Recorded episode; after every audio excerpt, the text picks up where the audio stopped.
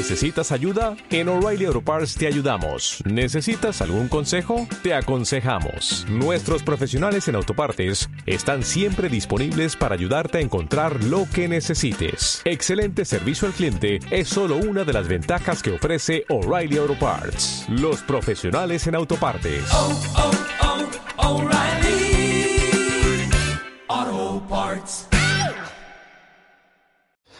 ¿Qué pasa, patatitas mías? En este episodio os voy a hacer un batiburrillo, un mejunje de cosas sobre la gestión de memoria de los sistemas operativos y en concreto la de Windows, que es la que mejor conozco yo, pero es extensible por lo menos por lo menos a macOS en algunas cosas. Bien, ¿os acordáis de que yo os he comentado aquí, o quizá en el leña al mono, lo más probable en el leña al mono, que os haya dicho que la gestión de memoria de macOS no es muy buena, sobre todo cuando pasamos a grandes cantidades de memoria y cuando estamos en arquitectura NUMA o variaciones de NUMA con las particiones de, de la memoria, aquello que os expliqué que los procesadores, los microprocesadores, no los cores dentro de un procesador, sino los microprocesadores, eh, una manera de optimizar o de acelerar, no optimizar, sino simplificar la arquitectura es que cada microprocesador se coge una parte de la memoria y eh, si un microprocesador necesita memoria del que está usando, que está asignada al otro microprocesador, pues hay que copiarla entre eh, entre bloques de memoria o hacer ahí un intercambio de líneas físicas que bueno que no es tan rápido como acceder a la memoria desde dentro de un mismo core de un mismo core no de un mismo pastilla de silicio o eh, si la memoria fuera toda de todos que eso no sé cómo lo ha implementado Apple, no lo sabemos todavía, o no se sabe, o yo no he visto nada. Sí que estoy empezando a oír, comentarios que el M1 Max tiene una gestión de memoria no muy buena. Quiere decirse que, bueno, que posiblemente, como son tantos cores y son tantos bloques, pues debe de haber algún tipo de cuello de botella que impida que funcione mejor. Con esto no quiere decir que vaya mal. Con esto quiere decir que podría ir mejor si la arquitectura, o más bien, más que la arquitectura de hardware, el software eh, de macOS acompañada. Pero bueno, os voy a contar cosas sobre la gestión de memoria de los sistemas operativos. ¿Cómo puede un sistema operativo pues tener 16 eh, gigas de RAM y eh, tener en ejecución 10 programas, cada uno de los cuales tiene un espacio de direcciones de 16 gigas. Esto ya, ya, os lo he contado, que realmente la memoria que está, que ven los programas no es memoria real, es memoria virtual. Digamos que hay una serie de adaptación de la memoria física, vamos a poner del 1 al 16 gigas, ¿vale? De memoria, y entonces hay una serie de registros que asignan a cada proceso, os recuerdo lo que es un proceso, un programa en ejecución, básicamente, ¿vale? Eh, asigna una serie de bloques, normalmente de 4K o de 8K, normalmente de 4, ¿vale? O la informática más normal suelen ser de 4K. Eh, entonces asigna una serie de bloques que están, esos bloques están almacenados en un conjunto de registros. Con lo cual, si una aplicación, si un proceso necesita más memoria y pide más memoria al sistema operativo, pues el sistema operativo le anexa más memoria. La ventaja de eso es que el proceso no sabe la memoria física y no puede salirse de su espacio de direcciones. Es decir, si tú en un proceso resulta que le ha dado direcciones físicas reales de la 0, o sea, de la 1000 a la 6000, por poner un ejemplo, ¿vale? Y eso en el mapa de direcciones virtual del proceso es de la 0 hasta la 6000. Y el proceso le da por escribir en la 7000, ¿vale? ¿Qué es lo que ocurre? El proceso va a intentar escribir en la dirección 7000. Primer problema, la dirección 7000 virtual no está asignada. Se produce una excepción en el microprocesador, porque intenta escribir fuera de memoria. Pero si la memoria no estuviera protegida realmente y no fueran direcciones virtuales, está escribiendo en una dirección, estaría escribiendo en una dirección de otro proceso la dirección 7000 a lo mejor pertenece a otro programa y estaría escribiendo en esa memoria física de ese, otro proceso, que es lo que ocurría antes con Windows 95 y, y Windows 3.1, que de repente un programa se volvía loco y se tumbaba el sistema entero, ¿vale? Porque normalmente lo que se llamaba puntero loco, puntero sin asignar, es un puntero que está asignado a cero. Escribías en la dirección de memoria cero o las direcciones de memoria bajas, que es donde estaba el sistema operativo, la liaba parda y el sistema operativo se caía entero. Vale, eso ahora con las aplicaciones modernas, eso es imposible. Si vosotros en Windows veis una pantalla azul, no es ninguna aplicación estropeando el sistema. Es algún driver o el núcleo de Windows que se le ha ido la pelota. ¿Vale? Eh, a fin de cuentas, un driver es una aplicación.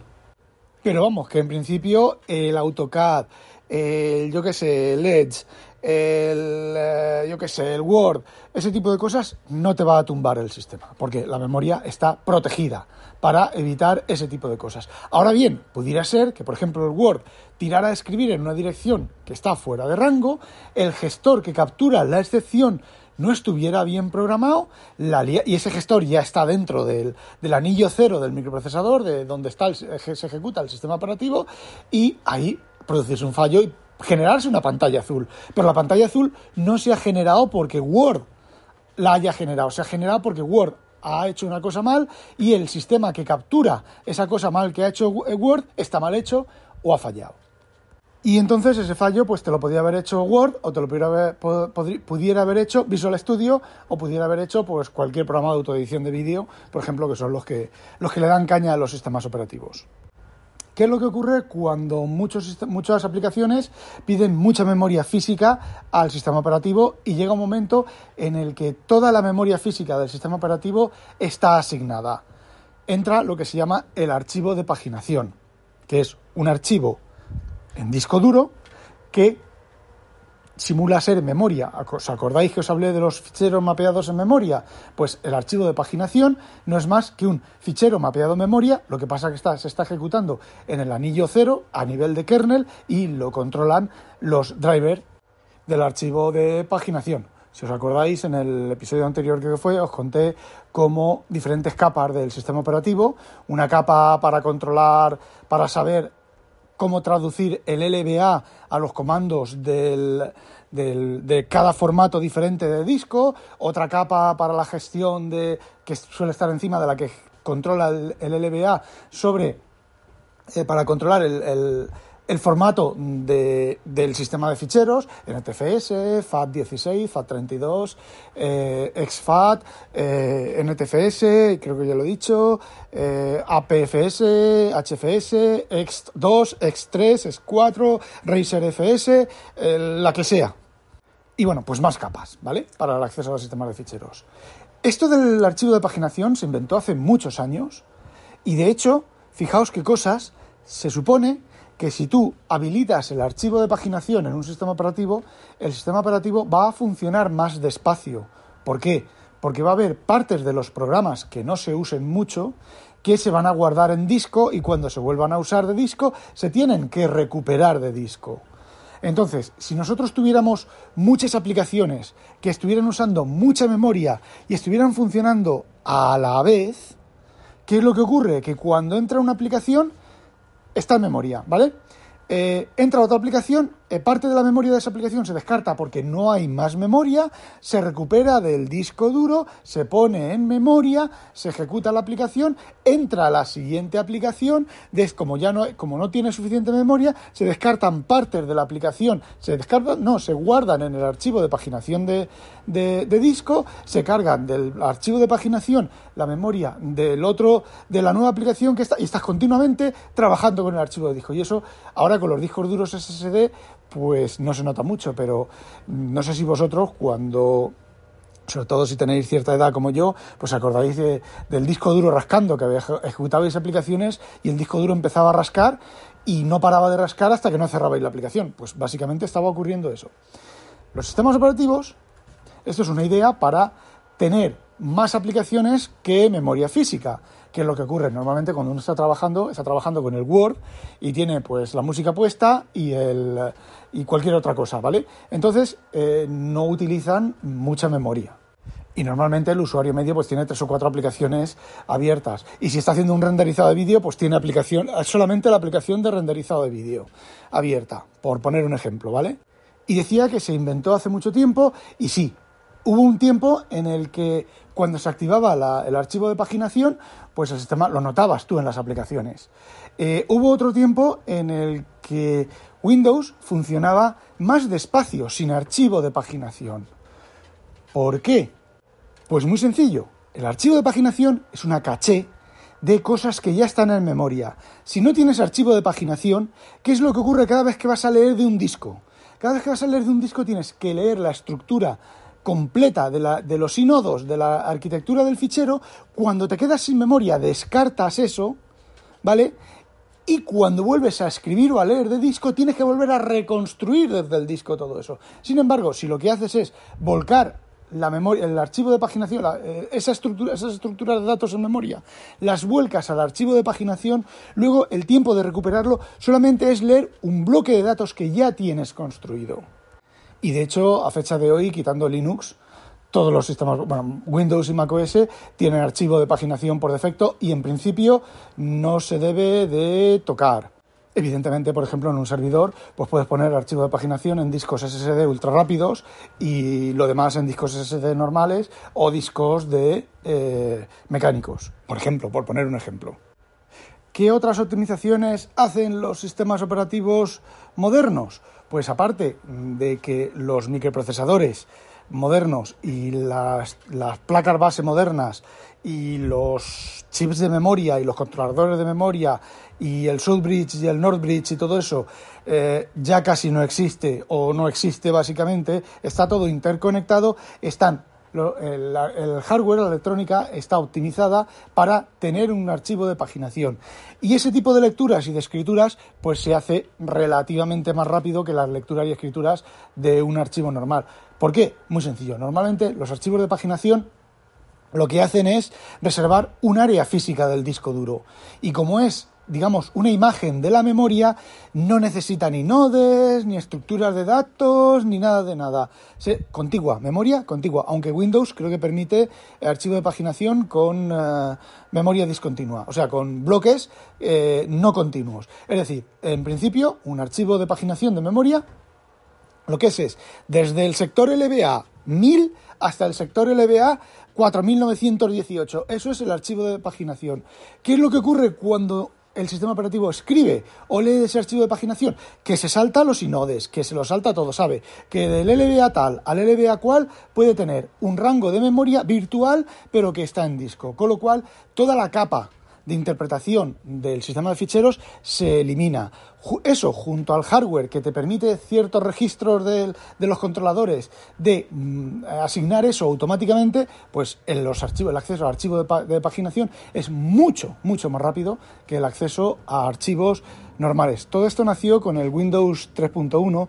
Acordáis del Windows 3.1 for Group, Grow, group, for, for em, grupos de trabajo, Workgroups, el 3.11, el 3.11 con acceso de, eh, disco de 32 bits. Pues todo eso se fue inventando y se fue mejorando eh, en esa época, por lo menos en, en Windows. Y ahora el archivo de paginación suele ser una cosa completamente transparente que nadie nadie, nadie suele tocar, salvo me imagino que en servidores que hagan falta.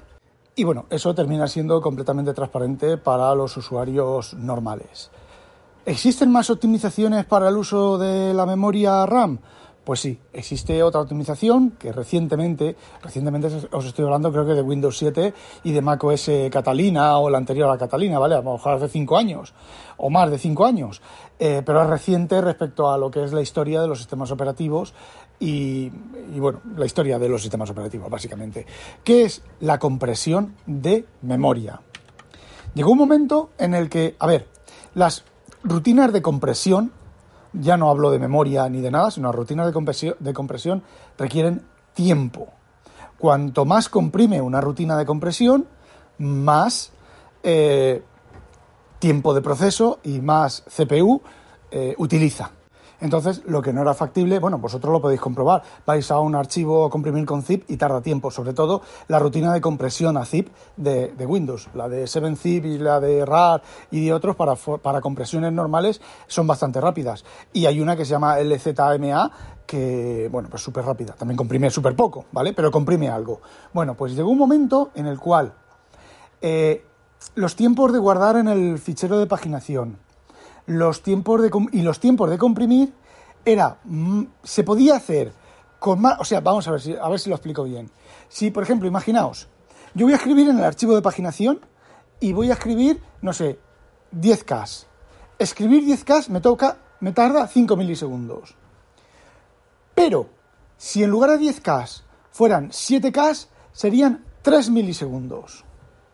Recordad esto, 7K 3 milisegundos, 10K 5 milisegundos, ¿vale? Eh, originalmente, comprimir la memoria de 10, de 10K a 7K suponían 5 milisegundos. Entonces, 5 milisegundos más 3 milisegundos son 7 milisegundos frente a 5 milisegundos. Son, comprimiendo la memoria, son 2 milisegundos más. Pero, ah, amigo, ¿qué ocurre si los, la potencia de los procesadores no ya solo la potencia de los procesadores, sino el compresor de memoria lo pones en un, en un chip, lo pones en un chip aparte o lo pones, haces instrucciones especiales de compresión de memoria y te tarda un milisegundo. ¿Qué es lo que ocurre?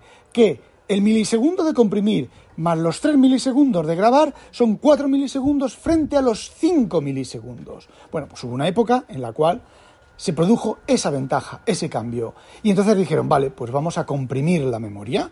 ¿Vale? Entonces, ¿qué es lo que ocurre? Cuando un sistema operativo está sobrecargado de memoria, hay muchas aplicaciones y relativamente poca memoria, ¿qué es lo que ocurre? Pues el archivo de paginación se escribe comprimido. ¿Por qué? Porque aquí sí que está claro, no hace falta mucha teoría para saber que comprimir y escribir es mucho más rápido que escribir sin comprimir, ¿vale? Con las tasas, aquí viene, ahora viene el truco del almendruco con las tasas de compresión de las estructuras de datos. Las estructuras de datos son relativamente ineficientes en cuanto a uso de memoria. Es decir, se pueden comprimir mucho.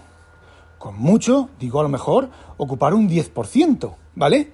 Del, del, tamaño que tú has reservado en la memoria y que has construido tu árbol B y después de trabajar con el árbol B y está fragmentado, está, está fragmentado, no, no está compactado, tal y cual, y entonces entra el recolector del sistema operativo para llevar una parte de tu programa al archivo de intercambio y esos 200K o 200 megas de, de estructura de datos, pues te quedan en 20 megas.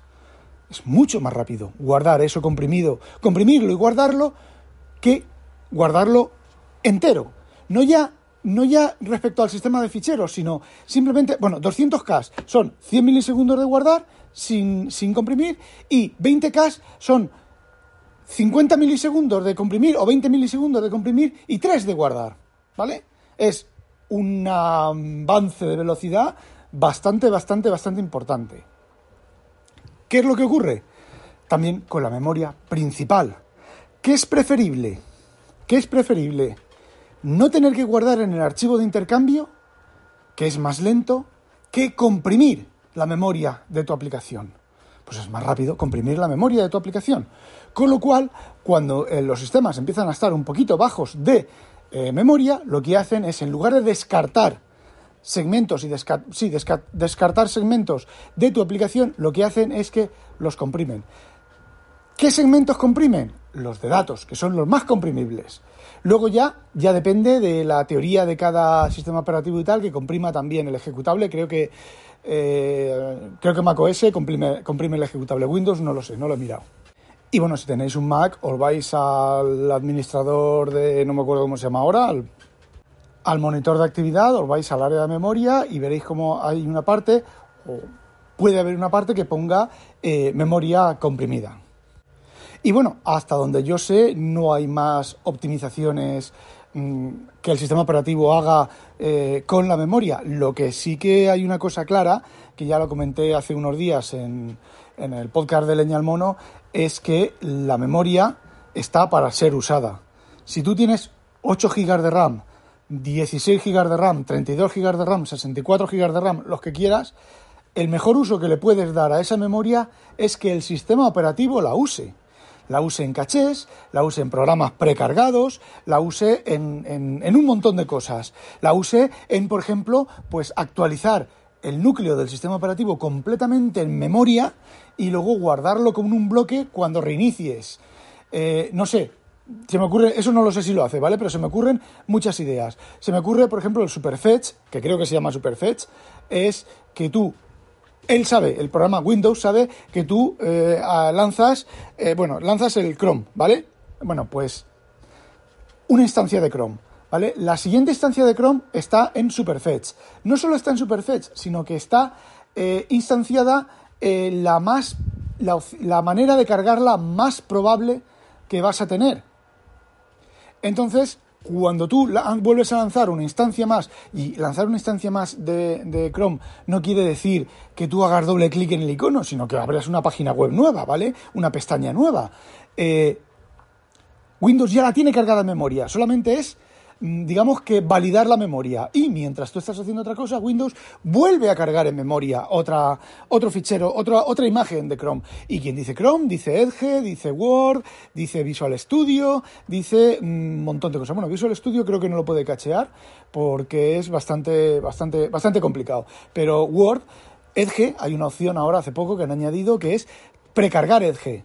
Entonces, ¿qué es lo que ocurre? Aparte del sistema operativo, el propio navegador es capaz de precargar siguientes pestañas. Con lo cual la apertura es todavía más rápida. Es más rápida respecto a qué? Al uso de memoria. Pero es que la memoria la tienes ahí, está sin usar.